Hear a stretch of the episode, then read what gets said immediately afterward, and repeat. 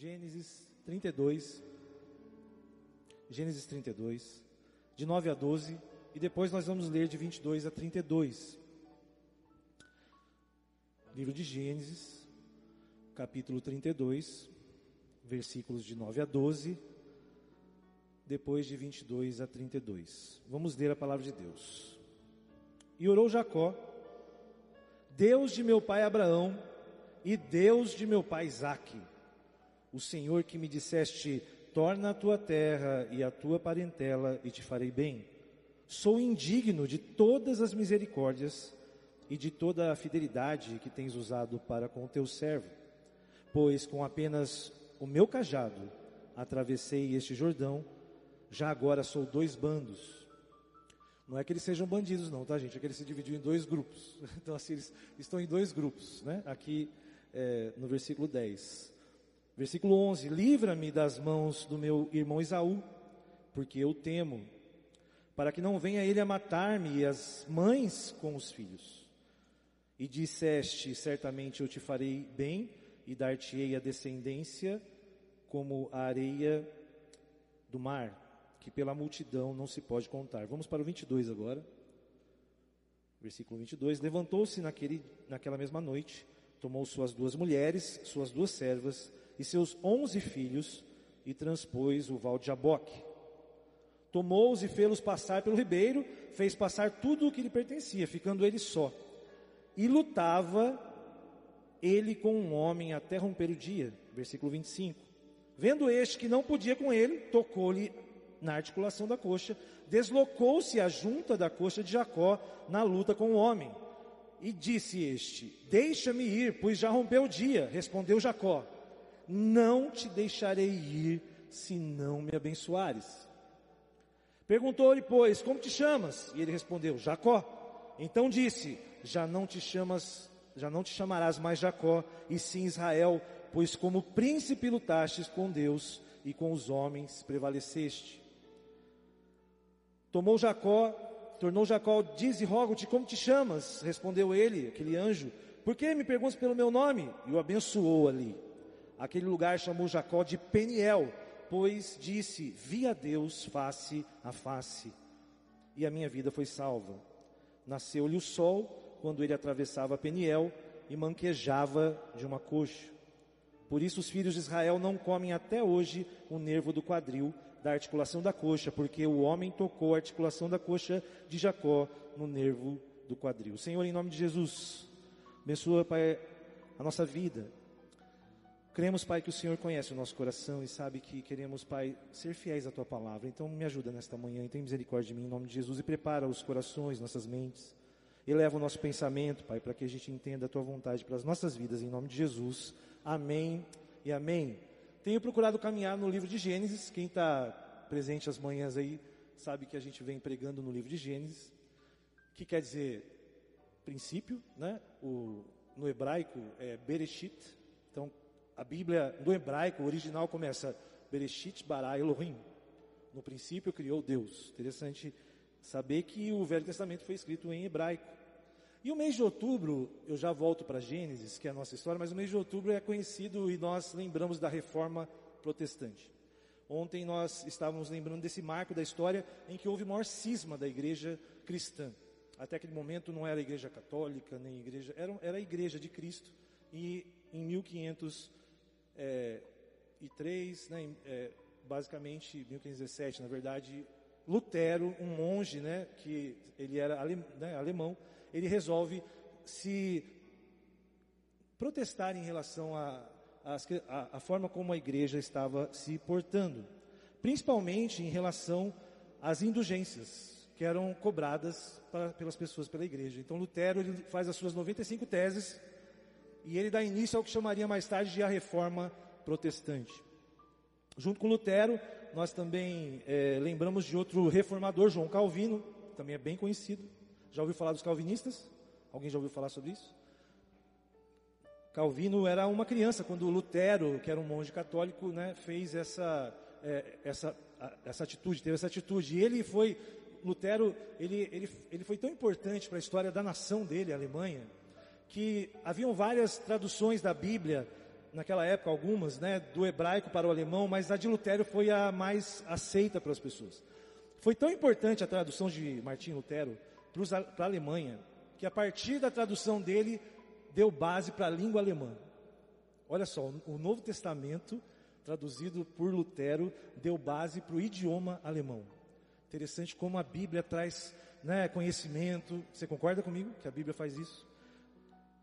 E Calvino se inspira nessas ideias. Ele não foi ordenado monge, ele já era um, um teólogo protestante. Só que Calvino ele era francês, mas se é, fixou, na verdade, é, ali em Genebra, na Suíça. E a partir dele o calvinismo começa. Então, a igreja luterana, presbiteriana, batista, saiu desse movimento.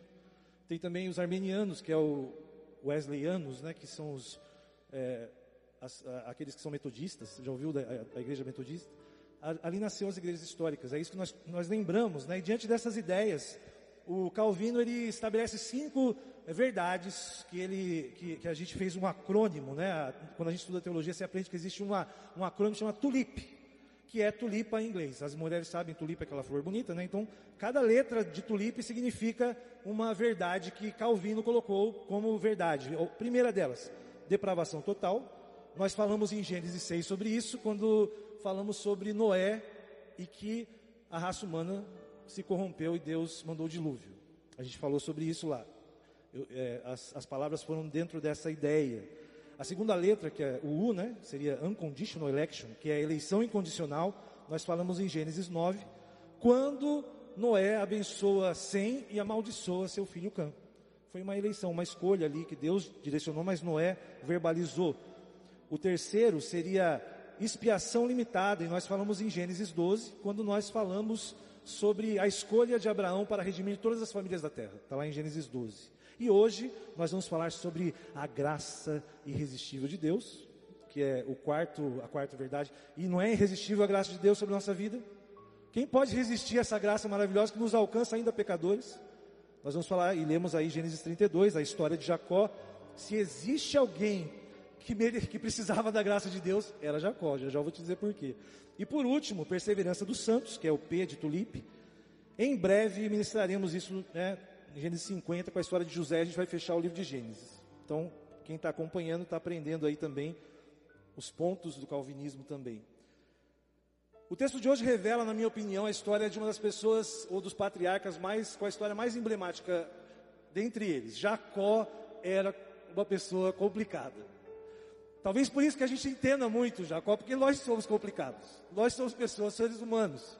E Jacó é essa pessoa que representa, é, às vezes, algumas situações difíceis, até do caráter. Jacó, quando ele nasceu, já começou a, o conflito, porque ele era gêmeo. Então, junto com ele, né, a mãe dele estava esperando Isaú. E a história diz que Esaú nasce primeiro, né? Eles têm a mesma idade, mas o gêmeo nasceu primeiro Isaú. E dizem que Jacó nasceu agarrando o calcanhar de Esaú. Tanto que deram o nome dele de Jacó, que quer dizer enganador ou espertalhão. Que guri esperto, olha, quase que ele, né, como se estivesse puxando o irmão para nascer primeiro, porque na cultura dos israelitas de Abraão, o primogênito recebia a bênção. Amém, gente? Vocês estão comigo? Então, por segundos, Jacó não foi o primogênito. Quem nasceu primeiro foi Esaú. Espero que vocês estejam comigo nessa história, que eu estou tentando situar você essa história que aconteceu aí. Está bem na frente, eu contei o nascimento. Então, Jacó, na verdade, é, quando a, a, Bíblia menciona Deus, não sei se você já ouviu essa frase, creio que sim. A Bíblia fala o Deus de Abraão, Isaac e de Jacó. Na verdade, se Esaú era o primogênito, a Bíblia deveria dizer o Deus de Abraão, Isaac e Esaú. Deveria dizer isso, porque Esaú foi considerado o mais velho. Mas nós sabemos que uma das situações que Jacó ele fez, e está dizendo aqui nesse texto que a gente leu, que ele estava com medo desse irmão dele, foi porque Jacó enganou Isaac e tomou o lugar de Isaú. A gente sabe dessa história também, está em Gênesis, você voltar um pouquinho você vai ver. Ele se disfarça, coloca uns pelos no lugar da sua, né, para disfarçar, porque o outro irmão era, era de guerra, né, era uma pessoa assim, ele era ruivo, o pai já estava cego, Isaac estava cego, e a mãe de Jacó, que era, que, que acho que era, preferia o Jacó, ajudou a fazer essa situação. Mas antes desse dia, Esaú trocou a primogenitura por um prato de lentilha. É outra história muito conhecida da Bíblia. Ele estava com fome, tinha direito à bênção do Senhor, e Jacó, que era um Masterchef, né? acho que Jacó cozinhava bem, ele tinha essa característica boa, não era tudo enganação, ele, ele fez um guisado, fez um, uma sopa de lentilhas, e quando Esaú viu, sabe o que ele fez? Me dá essa, me dá esse, essa lentilha aí, Jacó. Tudo bem, eu te dou, desde que você me dê a sua primogenitura. E para surpresa de Jacó, Esaú falou: Ah, daí, se dane esse negócio de, de primogenitura, eu não quero nem saber disso. Eu prefiro, eu estou com fome, eu quero comer esse prato de lentilha. Esaú abriu mão desta bênção de Deus e a Bíblia, a palavra de Deus, tira Esaú dessa história e por conta dessa né, falsa é, humildade, dessa situação de não dar valor para as coisas de Deus, Jacó ganhou a primogenitura. E, ele, e hoje a gente fala Deus de Isaac, Abraão e Jacó. Olha só como está a nossa vida né, nessa situação. A verdade é que esse texto que nós lemos hoje, esse medo de Jacó para voltar, porque isso é bem depois dessa situação, Jacó tinha medo de voltar, porque Isaú ficou com muita raiva dele porque ele fez isso. Esse princípio da vida de Jacó é o seguinte: é um princípio muito verdadeiro. Você já ouviu falar da lei da semeadura? Você já ouviu um, um fazendeiro falar disso? Tudo que a gente planta, a gente colhe. Jacó enganou seu irmão, mas vou dizer uma coisa: Jacó também foi muito enganado. A história de Jacó, ela, ela diz assim: o que você planta, você colhe. Já viu aquele, aquela expressão? Quem planta vento, colhe tempestade. Às vezes é pior ainda. E Jacó teve muito problema. Jacó se apaixonou por uma mulher, trabalhou sete anos para tê-la, e o sogro dele fez o que? Enganou. Deu a irmã mais velha. Daí Jacó teve que trabalhar mais sete anos para daí ter direito à sua, à sua esposa, aquela que ele amava. Olha, está no texto que nós lemos hoje que Jacó foi embora só com um cajado na mão. Ele foi embora sem nada. E quando você não tem dinheiro, Marcos, tem que trabalhar. Gente, quando você não tem dinheiro, você tem que trabalhar. Ele trabalhou 14 anos para conseguir a esposa dele. Ou esposa que ele deu valor, né, gente? 14 anos de trabalho para ganhar a mão da esposa. E só que com isso veio servas, aí começou, não sei se você lembra que eu falei sobre a família mosaico, né? Que é, hoje é aquela família que. Aí já começou. Jacó, em vez de ter uma mulher, já tinha duas, cada uma tinha uma serva. Eu sei que nessa história de hoje, Jacó tinha 11 filhos e quatro mulheres. Cada uma teve alguns filhos uma outra. Eu sei que era a família, ainda ia nascer o, o 12 filho de Jacó, que era Benjamim. Eu vou contar uma curiosidade para vocês, que também eu acho interessante. Você já ouviu falar das 12 tribos de Jacó? 12 tribos de Israel? Quem já ouviu falar sobre isso? Você sabia que as 12 tribos de Israel, teoricamente, deveriam ser os 12 filhos de Jacó, porque Jacó teve 12 filhos, mas não são os 12 filhos de Jacó. É muito interessante isso. As 12 tribos de Israel, as 12 tribos de Jacó, são 10 filhos dele, porque Levi, que era um dos filhos um dos filhos de, Jacó, Levi, ele foi, deu origem aos levitas. E Levi não recebeu porção na terra prometida, ele não tinha tribo de Levi. Levi, a porção de Levi é o Senhor. Quem prefere terra ao Senhor? Eu prefiro o Senhor Deus, amém, gente? Que glória a Deus. Levi, Levi não, não recebeu a tribo de Levi, mas recebeu a herança do Senhor. E José, que era um dos doze filhos, ele morreu no Egito. E ele não foi para Canaã. Isso aconteceu, gente, 400 anos depois. Mas em, em honra a José, eles levaram dois netos de Jacó, que é Manassés e Efraim, e esses dois netos são os outros doze. Então as doze tribos de Israel são dez filhos de Jacó e dois netos. Deu para entender? Essa é a história de Jacó. Mas, pastor, e, e, o que isso tem a ver com nós, com a nossa vida hoje? E eu posso dizer para você, não precisa de muito esforço para dizer que o dilema de Jacó está na nossa vida. Afinal de contas, quem não passa por conflito familiar? Quem não tem problema às vezes com o irmão? Às vezes é simples, às vezes é mais complicado. Você sabia que na pandemia a violência familiar aumentou? Principalmente em relação às mulheres? Você tem acompanhado os noticiários? Famílias têm problemas muito sérios, como tinha Jacó e Esaú, problemas muito graves. Jacó tinha medo de que o irmão dele matasse ele pelo que ele fez, por ele ter enganado. E hoje muitas pessoas fazem isso. A violência familiar, então, como eu disse, aumenta. Quem que não lembra do pai que prefere um irmão mais novo ou mais velho? O queridinho da mamãe. Gente, a família de Jacó é a nossa família. Nós temos problemas de relacionamento com as pessoas também. Esses níveis acabam em situações mais difíceis, mas Esaú mostrou qualquer falta de interesse no que tinha Deus. De qualquer forma, a gente pode falar, em nosso tempo, pastor, ninguém vende uma pessoa. Você sabia que José, que é filho de Jacó, lá na frente foi vendido pelos irmãos dele para o Egito? Eles venderam, mas pastor, a gente não tem isso aqui. Meus irmãos, se você acessar as informações da Unesco, a Unesco, ano após ano, diz: as crianças viraram moeda de troca. Você sabia que tem gente que fala: olha, quantas crianças você quer para eu ter isso? A gente sabe, pessoas no Nordeste que vendem suas filhas para que tenham sustento, a gente sabe, a nossa família não mudou. O dilema é o mesmo, nós somos um monte de Jacós. Amém? Você concorda com isso? É a nossa vida, é o ser humano, olha a situação. Culturas entregam crianças de 8 anos para casamento. Crianças. Nós vivemos um mundo muito parecido porque nós não mudamos. A verdade é, e as perguntas são: quem nunca foi passado para trás? Ou quem não causou algum prejuízo a alguém? Às vezes um ressentimento, porque você não faltou, faltou com a sua palavra. Quem que não, Jacó era um enganador, mas quem não passou por isso? Quem não é vítima disso? Isso é uma verdade. Quem nunca trocou a santidade por alguma, algum prato de lentilha? Quantas vezes a gente não troca as coisas que Deus nos dá por coisas do mundo? Quantas vezes a gente não abre mão? Nós somos iguais, nós somos seres humanos. Nós trocamos aquilo que Deus nos dá para a eternidade por coisas materiais e passageiras. É isso que acontece na nossa vida. O que nos faz semear atitudes, infelizmente, nos farão colher consequências, porque é assim que acontece. O que você planta, você colhe. E Jacó estava colhendo todas essas situações. O que podemos dizer sobre as experiências difíceis que somos obrigados a viver, alheias à nossa vontade, crises econômicas? Você sabia que a família de Jacó teve que ir para o Egito, porque teve sete anos de, de seca? Sete anos de seca, eles tiveram que ir para o Egito lá na frente, depois eles tiveram que sair de lá. Você sabia que no Brasil hoje nós estamos vivendo os piores momentos de seca da história do Brasil, em vários lugares do mundo? O Paraná e lugares que, que não, há 40 anos não era assim, está sendo. Sabe por quê? Porque o mundo não muda, o mundo precisa de Jesus. O mundo precisa ser restaurado, isso não vai mudar, isso vai continuar esse dilema assim.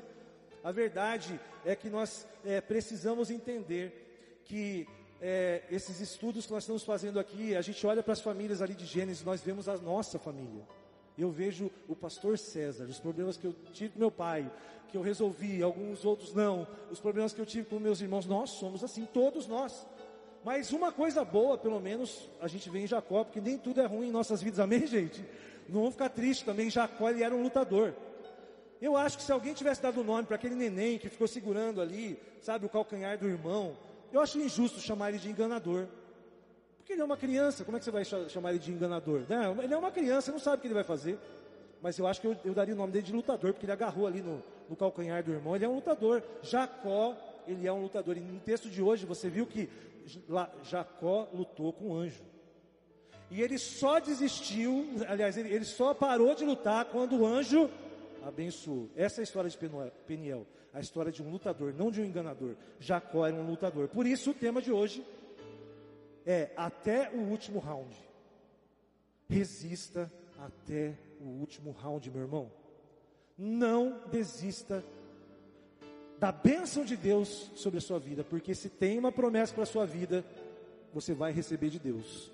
Só que você não pode parar de lutar. Claro, pastor, mas o cara saiu mancando. Tudo bem, a gente vai sair mancando. A gente vai sair, às vezes, machucado. Mas a gente vai sair abençoado. Eu creio nisso, meu irmão a gente vai sair, ó, eu já saí bem zoado de algumas situações, mas Deus no final te exalta, porque Deus é assim, Deus, Ele honra quem luta. Persistência, resiliência, Deus ama essa atitude. Afinal de contas, Deus podia ter impedido a atitude de Jacó, que foi errada. Por que Deus permitiu? Esaú não valorizou e Jacó luta até o final. Deus abençoou Jacó por isso. É maravilhoso entender, gente, que existe uma graça, e a gente pode dizer que esse perfil é uma graça de Deus que estava sobre Jacó. Por isso que a gente está tratando esse, esse tema da reforma. Existe uma graça maravilhosa sobre a minha e a sua vida, e estava sobre Jacó. E mesmo que Jacó era imperfeito, isso não impediu, sabe por quê? Porque Deus amou Jacó desde a eternidade.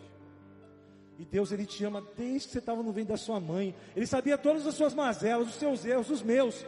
Mas Ele te amou Sabe por quê? Porque um dia você creu em Jesus, creu na graça. Jacó acreditou que ele queria aquela bênção para ele, a bênção de Abraão, a bênção de Isaac, a bênção de Jacó. E é sua bênção, meu irmão, é a minha bênção, porque essa, essa bênção veio até nós e abençoou todas as famílias da terra. Jacó é parte do plano de Deus. E Deus usa, eu já falei isso, os improváveis para realizar o impossível. Você é improvável, mas Deus vai te usar em nome de Jesus. O Senhor olha para Jacó e vê esse desejo dele, eu quero essa bênção. Por isso Jacó lutou até o último round. O anjo pegou e deu um golpe nele. Quem, quem viu a luta do Anderson Silva ontem? Não sei, eu também não assisti, mas eu sei que ele perdeu. Mas sabe qual que é a luta? A, a, sabe quantas lutas esse cara já perdeu? 11. Ele perdeu, mas ele não desiste. O cara está firme. Ele está lá, ele ficou e lutou até o final. Ele perdeu, mas ele não desiste. Ontem ele perdeu, mas na quarta-feira ele falou assim: ó, vai ser a minha luta, a última luta. Ele falou assim: ele falou, vai ser a minha última luta. Falou para a Folha de São Paulo. Mas não sei se é a minha última luta. Ele falou assim, eu acho que é, mas eu talvez eu tenha outra. Ele quis dizer o seguinte, se eu perder, não vai ser a minha última luta. Eu acho que a gente vai ver aí da última luta do, do Anderson Silva. Sabe por quê? Porque o cara não desiste. Se um atleta faz isso e nós somos filhos de Deus, por que, que a gente quer desistir? Meu irmão, aguenta até o último round. Porque Deus vai te abençoar. Eu creio nisso até o último, Jacó recebe a bênção antes mesmo de ele ter é, tido esse encontro com Deus, porque ele teve um encontro face a face e o anjo deu um novo nome para ele, de enganador, ele passou a ser príncipe do Senhor. De Jacó, ele virou Israel, meu filho. Sabe quem que é Israel? Vai olhar no mapa lá, uma das nações mais poderosas do mundo. maior poder bélico, tá lá. Israel porque um dia Jacó falou: Eu não quero mais ser enganador, eu não desisto. Eu não saio daqui se eu não for abençoado. Se você pensar nessa manhã isso, eu, você, sai, você, pode sair daqui meio machucado, mas você vai sair abençoado, sabia? Fala, Deus, eu não saio daqui deste culto sem ser abençoado. Você tem uma benção para receber aí, meu irmão? Já começa a mentalizar isso daí, ó. Deus, eu não vou sair daqui enquanto eu não for abençoado. E Deus vai te dar, porque Deus ama essa resiliência dos seus filhos. Ele fez isso com Jacó. Deus, ele amava tanto Jacó, que ele já falou que ele ia, que ele ia escolher Jacó antes de ele nascer. Olha, Gênesis 25, 21 a 23. Se puder colocar aqui, Gênesis 25, 21 a 23. Isaac orou ao Senhor por sua mulher, porque ela era estéril. Não era nem para Jacó nascer, nem Isaú, gente. A mulher dele era estéril. E olha o que aconteceu aqui, e o Senhor lhe ouviu as orações e Rebeca, sua mulher, concebeu, os filhos lutavam no ventre dela. Então ela disse, se é assim, por que, que eu vivo? Ou seja, eu era estéreo, eu queria filho, mas eles não param de brigar, esses moleques. Estão brigando dentro da, da, barriga da mãe deles, Saúl e Jacó. Estavam lá brigando lá, dando chute. E aquele sabe que nós do chute do neném, imagina dois gêmeos brigando. Era isso aí, ele consultou o Senhor e respondeu-lhe. Olha o que Deus falou para Isaac: tem duas nações no teu ventre, dois povos, nascidos de ti se dividirão um povo será mais forte que o outro. O mais velho servirá o mais novo. Antes de Jacó nascer, antes de ele enganar Esaú, Deus já sabia que ele ia ter esse caráter de resiliência. Amém, gente? Antes de você nascer, Deus já te amou, já te escolheu. É isso que eu entendo. E a gente vê que mesmo sendo uma vida difícil de Jacó, cheio de pecado, Romanos 5:20 nos diz: sobreveio a lei para que avultasse a ofensa, mas onde abundou um pecado, superabundou a graça. Meu irmão, minha irmã, quanto mais dificuldade a gente tem, quanto mais você acha que a sua vida é difícil, mais vai ser lindo o trabalho de Deus na sua vida. Quanto mais, mais, pastor, você não me conhece, você não sabe o que eu estou passando, você não sabe de onde eu vim, o que eu passei, a minha história. Deus sabe. Deus sabe, e mesmo que tenha sido uma história difícil, a graça dele vai ser muito maior do que o seu pecado, do que o meu pecado. Porque Deus é assim, a graça dele é muito maior. Por isso tem histórias assim de reviravolta que você fala que benção a sua vida. Sabe por quê? Porque quanto mais dificuldade, mais a graça de Deus ela é vista na vida da pessoa. Quanto mais dificuldade, mais Deus vai agir na sua vida. Não é por acaso que, sabe, que aconteceu isso na vida de Jacó. Não é por acaso que você está passando por dificuldade. A verdade é que você precisa resistir até o último round. Resiste, meu irmão. Resiste que a bênção chega. Resiste que Deus, Deus, Deus fala assim, quer saber? Eu vou, eu vou abençoar você, apesar de você. É isso que eu creio. E se você crer nisso, sua vida vai mudar. Sabe por quê, gente? A gente pode semear coisas ruins e a gente vai colher coisas ruins. Mas quando se semeia no reino de Deus, a colheita é tão maior que supera a ruim. Quando você começar a plantar no terreno de Deus, meu irmão, ah, aí você vai ver o que, que é benção. Você pode achar que está ruim, mas quando você planta no reino de Deus, vai começar a melhorar, porque o terreno de Deus é fértil. E olha só, nós somos adubo mesmo, desculpa a palavra, mas nós somos adubo. Olha, olha o que, que Jacó falou no versículo 10: Eu sou indigno de todas as misericórdias e toda a fidelidade que tem usado comigo, pois apenas com o meu cajado nós somos nada. Nós não temos nada, Jacó não tinha nada, ele é indigno. Só que olha só, gente, você pegar um esterco e você colocar na sua sala, vai feder. Agora, se você pegar esterco e colocar na terra úmida e plantar uma semente, vai gerar vida. Se você pegar a sua vida, as suas coisas ruins, aquilo que você acha que é ruim da sua vida, mas você entregar para Deus, sabe, deixar o seu coração é, cheio de humildade, cheio de fé, Deus vai fazer um milagre na sua vida. Porque Deus é assim, Ele pega as nossas mazelas, mas Ele transforma numa horta. E Ele planta a semente que é a palavra de Deus, e a palavra de Deus nunca volta vazia. A palavra de Deus é viva, ela é eficaz. Gente, que maravilha saber disso. Que maravilha saber disso. E eu estou indo para o final.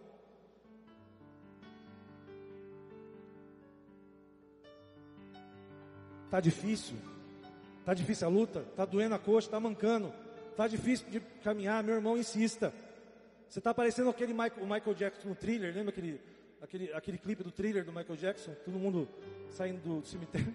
Ah, pastor, as crianças não lembram disso, então sei lá, Walking Dead. Você lembra? Alguém já assistiu Walking Dead, aquele zumbi? Você está parecendo aquele zumbi de tanto sofrimento? É isso que você está passando? Vai fundo, vai fundo, caminha, porque uma hora Deus vai te restaurar. Vai, vai ter uma cicatriz, uma dificuldade, meu irmão, vai ter, você vai lembrar, porque a gente tem consequências, mas Deus vai restaurar a sua vida. A gente tem que crer nisso. Claro que nós temos medo, somos feridos, mas precisamos entender. E eu acho que algo é maravilhoso para mim, gente, porque às vezes você fala, pastor, eu acho que eu não vou aguentar até o último round. Você já teve a sensação, parece que eu não vou aguentar? Parece que está tão difícil, essa pandemia parecia tão difícil, mas nós já estamos vencendo. Amém, gente? A gente vai sair dessa, Deus é fiel. Parece difícil, mas eu vou dizer uma coisa que alivia o meu coração e me dá esperança. Sabe o que eu queria nessa manhã? Que você, você saísse daqui cheio de esperança, amém, gente? Aliviado, sabe como? Sabe por quê? Porque eu vou dizer uma coisa para você, eu vou compartilhar isso, é a minha certeza. Eu deposito tudo que eu tenho na minha fé nessa certeza de que não sou eu, não sou eu que vou lutar ou que tem que vencer tudo. Sabe por quê? Porque nós somos mais que vencedores em Cristo Jesus. Sabe quem foi até o último round, na verdade? Sabe quem venceu a morte? Foi Jesus. A gente pode perder uma batalha, mas a guerra nós já ganhamos em Cristo. Às vezes você perde uma luta, você perde uma batalha, às vezes você sai ferido, mas a guerra nós já somos mais que vencedores. Porque Deus escolheu Jesus para ir até o último round por mim e por você. O último round de Jesus foi enfrentar a morte, e a palavra diz que o último inimigo foi vencido a morte foi vencida, a nossa vitória está na eternidade. Ninguém tira esse cinturão. O Anderson perdeu ontem, mas nós já temos o cinturão da vitória, ninguém tira. Essa é a verdade. Jesus que conquistou na cruz, ele é o campeão de Deus que vai até o último round e vence. Jesus conquistou a eternidade, ele é o lutador perfeito de Deus para nós e por nós. Ele luta por você. Você crê nisso? Fala amém. Jesus vai lutar suas lutas. Ele vai ir à frente, a batalha do Senhor. Não esquece disso, a guerra já foi vencida. Ele ficou até o último round da eternidade, meu irmão. Jesus para mim, ele ganhou esse prêmio, essa herança, ele te deu algo mais valioso. Você vai viver eternamente com Deus. Essa é a sua vitória, essa é a nossa coroa. Não é para essa terra, não é para essa terra. Se você está esperando vitória para Jesus ou esperança de Jesus só para essa vida, você é infeliz, porque Jesus já te deu esperança para o futuro. O que é sua vida olhando para a eternidade, meu irmão? É a, a mais miserável tempo da nossa, é essa vida que a gente vive. A gente vai viver eternamente com Deus. E só tem direito a isso quem crê em Jesus, quem crê nessa verdade. Se essa manhã você entender que Jesus que luta por você e você declarar que ele é filho de Deus, a vitória já é sua. Mas você tem que acreditar, meu irmão. A graça de Deus vem vem até nós porque ele nos ama, não é por causa de você. A verdade da graça é que tudo vem de Deus, nada depende de mim, nem do meu mérito, nem do seu, nem de Jacó, seja quem for, porque Deus quis, Deus escolheu, Deus te ama, só que você precisa aceitar pela fé. Se você não tiver fé, meu irmão, você não vai passar, não é o vale de Jabó, você não vai passar para a eternidade. Então vai fundo. Jesus mesmo disse: Estas coisas vos tenho dito para quem tenhais pais. João 16, 33. No mundo passais por aflições, mas tem de bom ânimo, porque eu venci o mundo. Jesus venceu, meu irmão. Aqueles homens que viveram, caminharam com Jesus, eles ficaram tristes quando viram Jesus lá na cruz, mas nós sabemos que ele ressuscitou. Creia nisso. E eu vou dizer, Jesus é a palavra de Deus. Amém, gente? Você crê nisso que Jesus é a palavra de Deus? Jesus é suficiente. Se você ouvir aí alguém dizer que a palavra de Deus não é suficiente, vou dizer uma coisa para você. Jesus é a palavra de Deus, Jesus é o Logos de Deus, Jesus é o Verbo que estava com Deus e era Deus. A Bíblia é perfeita em Cristo, ela não tem um erro, ela é perfeita, suficiente. Martinho, Martinho Lutero falou: somente a Escritura basta. Se alguém falar que a Escritura é, não serve, está errado. Vai, vai enfrentar Jesus no dia do julgamento, porque a Bíblia é a palavra de Deus e Jesus é a palavra viva. A verdade, o caminho, a vida. Essa é a palavra. A palavra de Deus, sabe o que ela é, meu irmão? A palavra de Deus, ela é lâmpada para os seus pés, luz para o seu caminho. Ame a palavra de Deus, ela é viva, eficaz. Faça isso. Eu não sei o que estão falando, mas não aceita. Não aceita. Eu gosto de uma frase: o que Cristo oferece, Ele dá. Amém, gente? O que Deus oferece na palavra dele, Ele pode dar, porque Ele é perfeito e a palavra dele é perfeita. A palavra dele significa Jesus.